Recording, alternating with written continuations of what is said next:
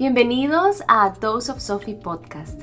Yo soy Sophie, psicóloga clínica y experta en bienestar y movimiento.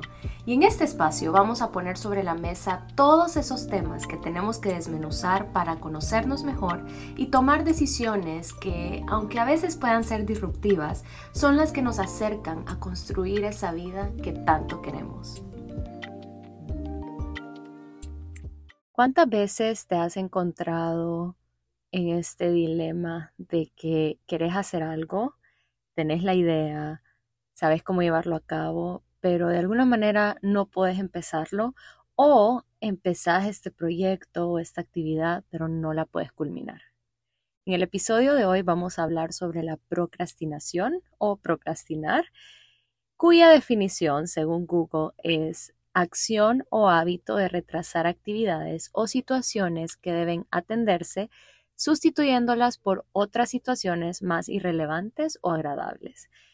Esta definición me llama la atención porque dice que cuando procrastinamos no solo estamos retrasando, sino que esa actividad que tenemos que hacer, tenemos entre comillas, ¿verdad? O sea, esa actividad que es importante que hagamos es sustituida por una actividad menos importante o agradable. Y aquí la palabra clave es agradable.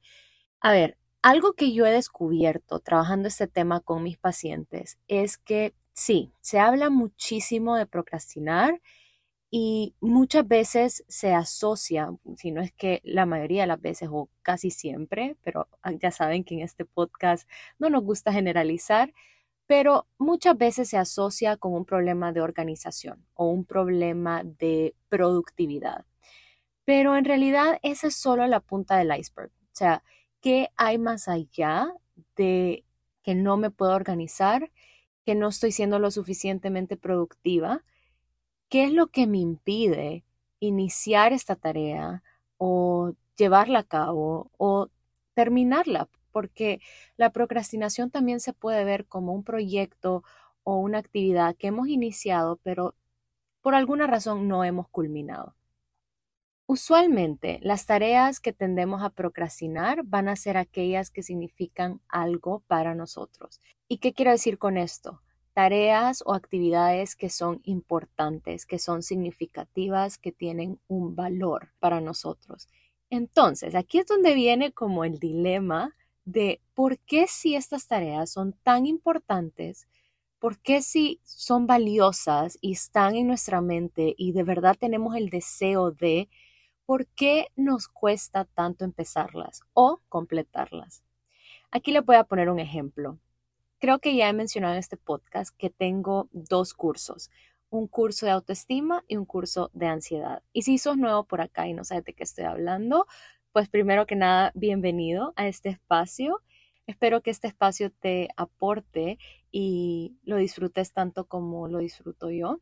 Pero bueno, regresando al tema, yo tengo esos dos cursos en mi plataforma, un curso de ansiedad, bueno, un curso para manejar la ansiedad y un curso de autoestima para mejorar tu autoconcepto. ¿Qué pasa?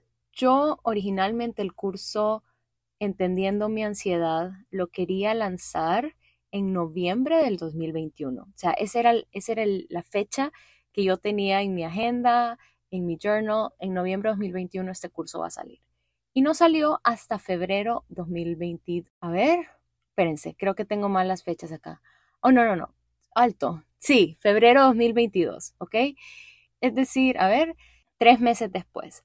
Y no saben cómo procrastiné lo que tenía que ver con ese curso. Yo me ponía estas deadlines, pero al final no las cumplía. Al final, como la definición de procrastinar lo dice, hacía otras cosas que eran menos relevantes en ese momento, que eran más agradables. Ven que hablamos de esta palabra agradables. Pero ¿a qué me refiero con agradable? ¿Y a qué creo que se refiere Google con esta palabra agradable en la definición? Cuando nos encontramos en este dilema del que hemos hablado al procrastinar, eso nos causa incomodidad.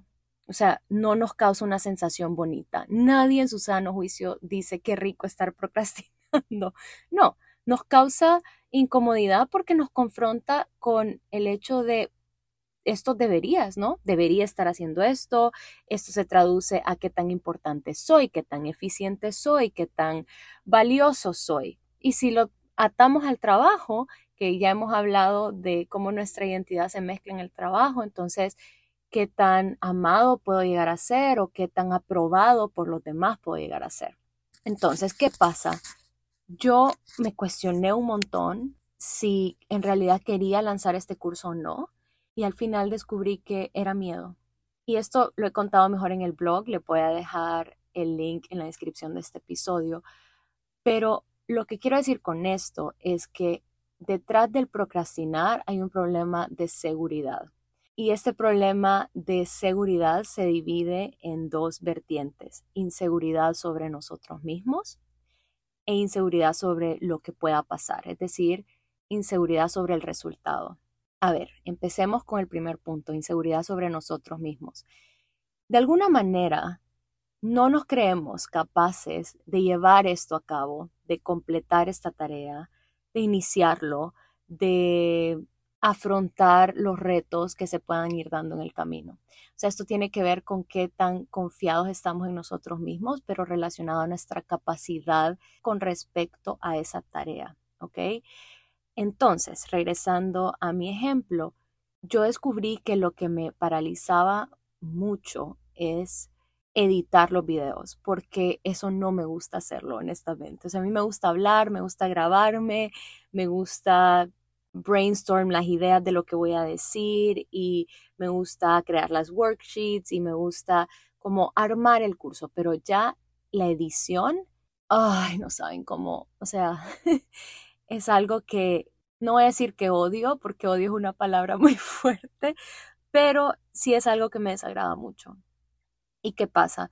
Que eso me limitaba tanto porque yo no me creía capaz de hacerlo bien. O sea, yo, este era mi primer curso ever y honestamente, ya cuando saqué el otro curso de autoestima, se me hizo mucho más fácil por lo que aprendí en esa primera experiencia de hacer un curso.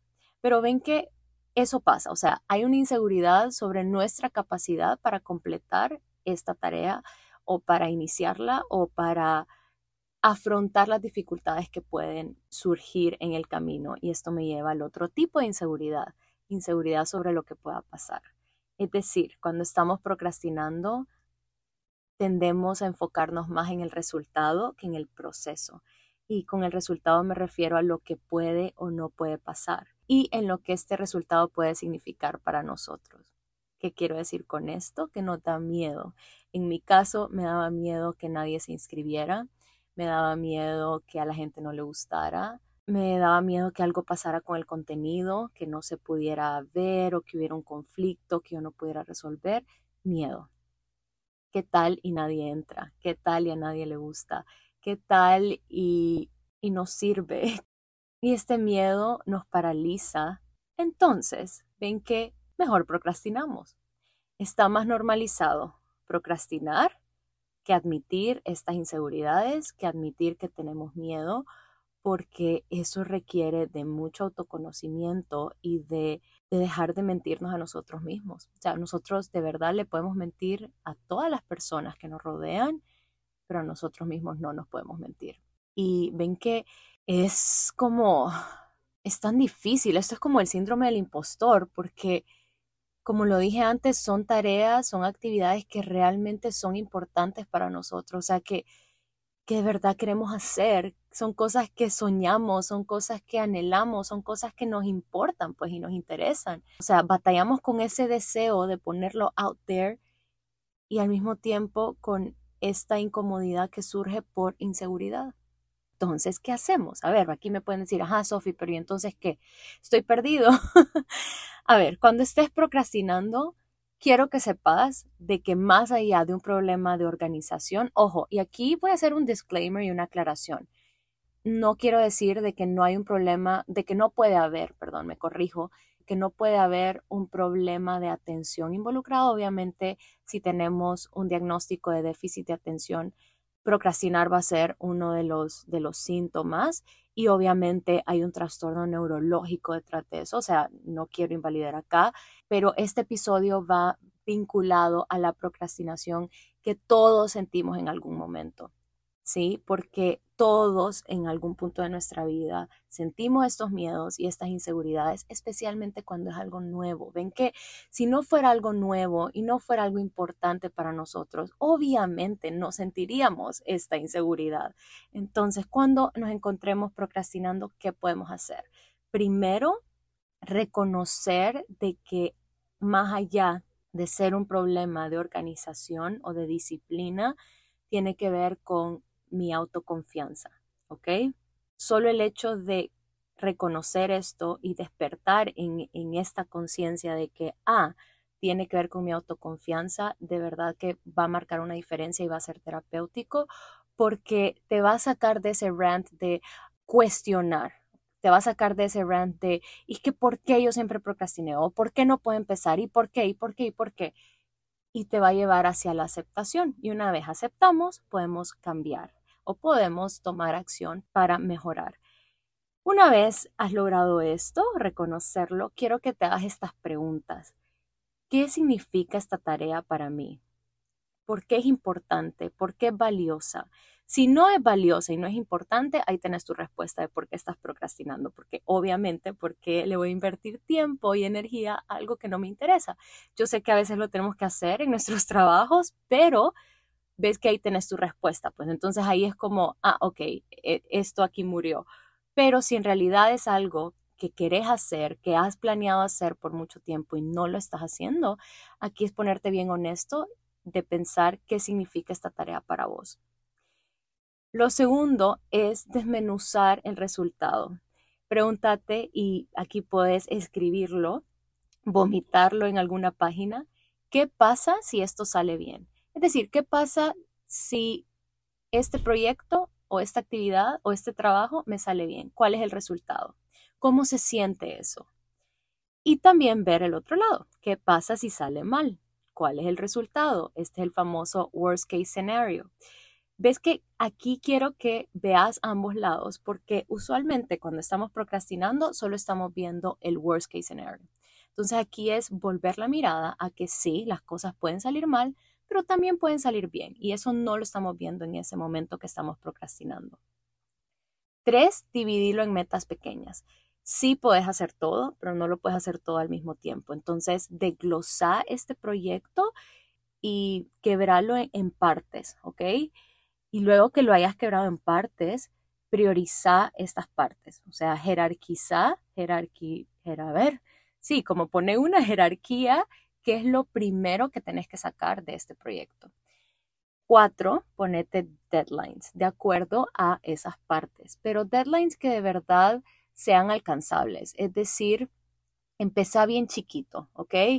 Por ejemplo, yo ahorita estoy batallando con la procrastinación otra vez porque quiero actualizar el curso entendiendo mi ansiedad, el, del que les estaba hablando. Entonces, voy a empezar a ponerme estas deadlines chiquitas, como, ok, lo primero que voy a hacer es revisar el curso, ver cómo está y a partir de eso voy a decidir qué hacer. Entonces, primera tarea, verme todos los videos del curso y hacer un brainstorming. Tengo hasta esta fecha que está en dos semanas, ¿cuántos videos me tengo que ver al día? ¿O qué tan seguidos me puedo ver estos videos?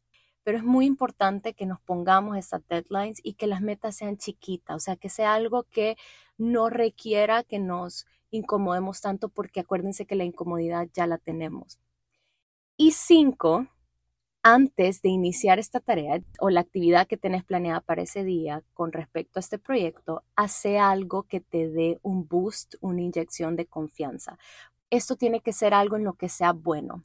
Por ejemplo, si yo soy buena maquillándome y arreglándome, escogiendo un outfit, voy a hacer eso. Si yo soy buena pintando, voy a pintar. Si yo soy buena arreglando mis plantas, voy a arreglar mis plantas. Si yo soy buena arreglando mi cuarto, voy a arreglar mi cuarto. Tiene que ser una tarea que tenga que ver con tus habilidades porque ese resultado, o sea, si yo soy buena maquillándome y me miro al espejo y, ah, qué cool me quedó este maquillaje, ese va a ser el impulso de confianza que necesito para, en mi caso, con respecto a este curso, verme los videos y empezar el brainstorming. ¿Ok?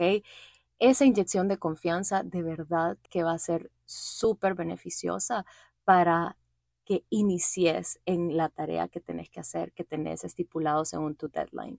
Y no tiene que ser big deal, ¿verdad? O sea, yo aquí estoy hablando algo que tenga que ver con tus habilidades, pero también algo que te guste. Por ejemplo, puede ser algo tan sencillo como poner música en tu sala o en tu cuarto y empezar a bailar. Y solo como sacudirte esa energía de self-doubting, de estarte dudando a vos misma y de inyectarte este boost de confianza. Así que si probas estos tips, contame qué tal. Recordemos que en la procrastinación hay más, o sea, es como las capas de una cebolla y todo vuelve a nosotros. Entonces, qué importante es que tomemos conciencia de esto y que obviamente, como lo dije antes, si hay trastornos que van a limitar nuestra capacidad para organizarnos, no solo el trastorno de déficit de atención, sino también trastornos emocionales, un trastorno de depresión, un trastorno de ansiedad, pero saber de que independientemente tenga o no tenga un trastorno, la procrastinación tiene que ver con el autoconcepto, específicamente con la confianza que tenemos en nosotros mismos. Así que sí, con esto culminamos este episodio. Como te dije antes, contame si probas estos tips, contame qué te pareció este episodio, si te gusta este contenido, me ayudaría muchísimo que lo compartieras y si no lo has hecho, te pido que puedas ponerle un rating a este podcast. Esto nos va a ayudar a seguir creciendo en esta plataforma. Muchas gracias por estar aquí, compartir este espacio conmigo. Nos escuchamos la próxima semana. Bye.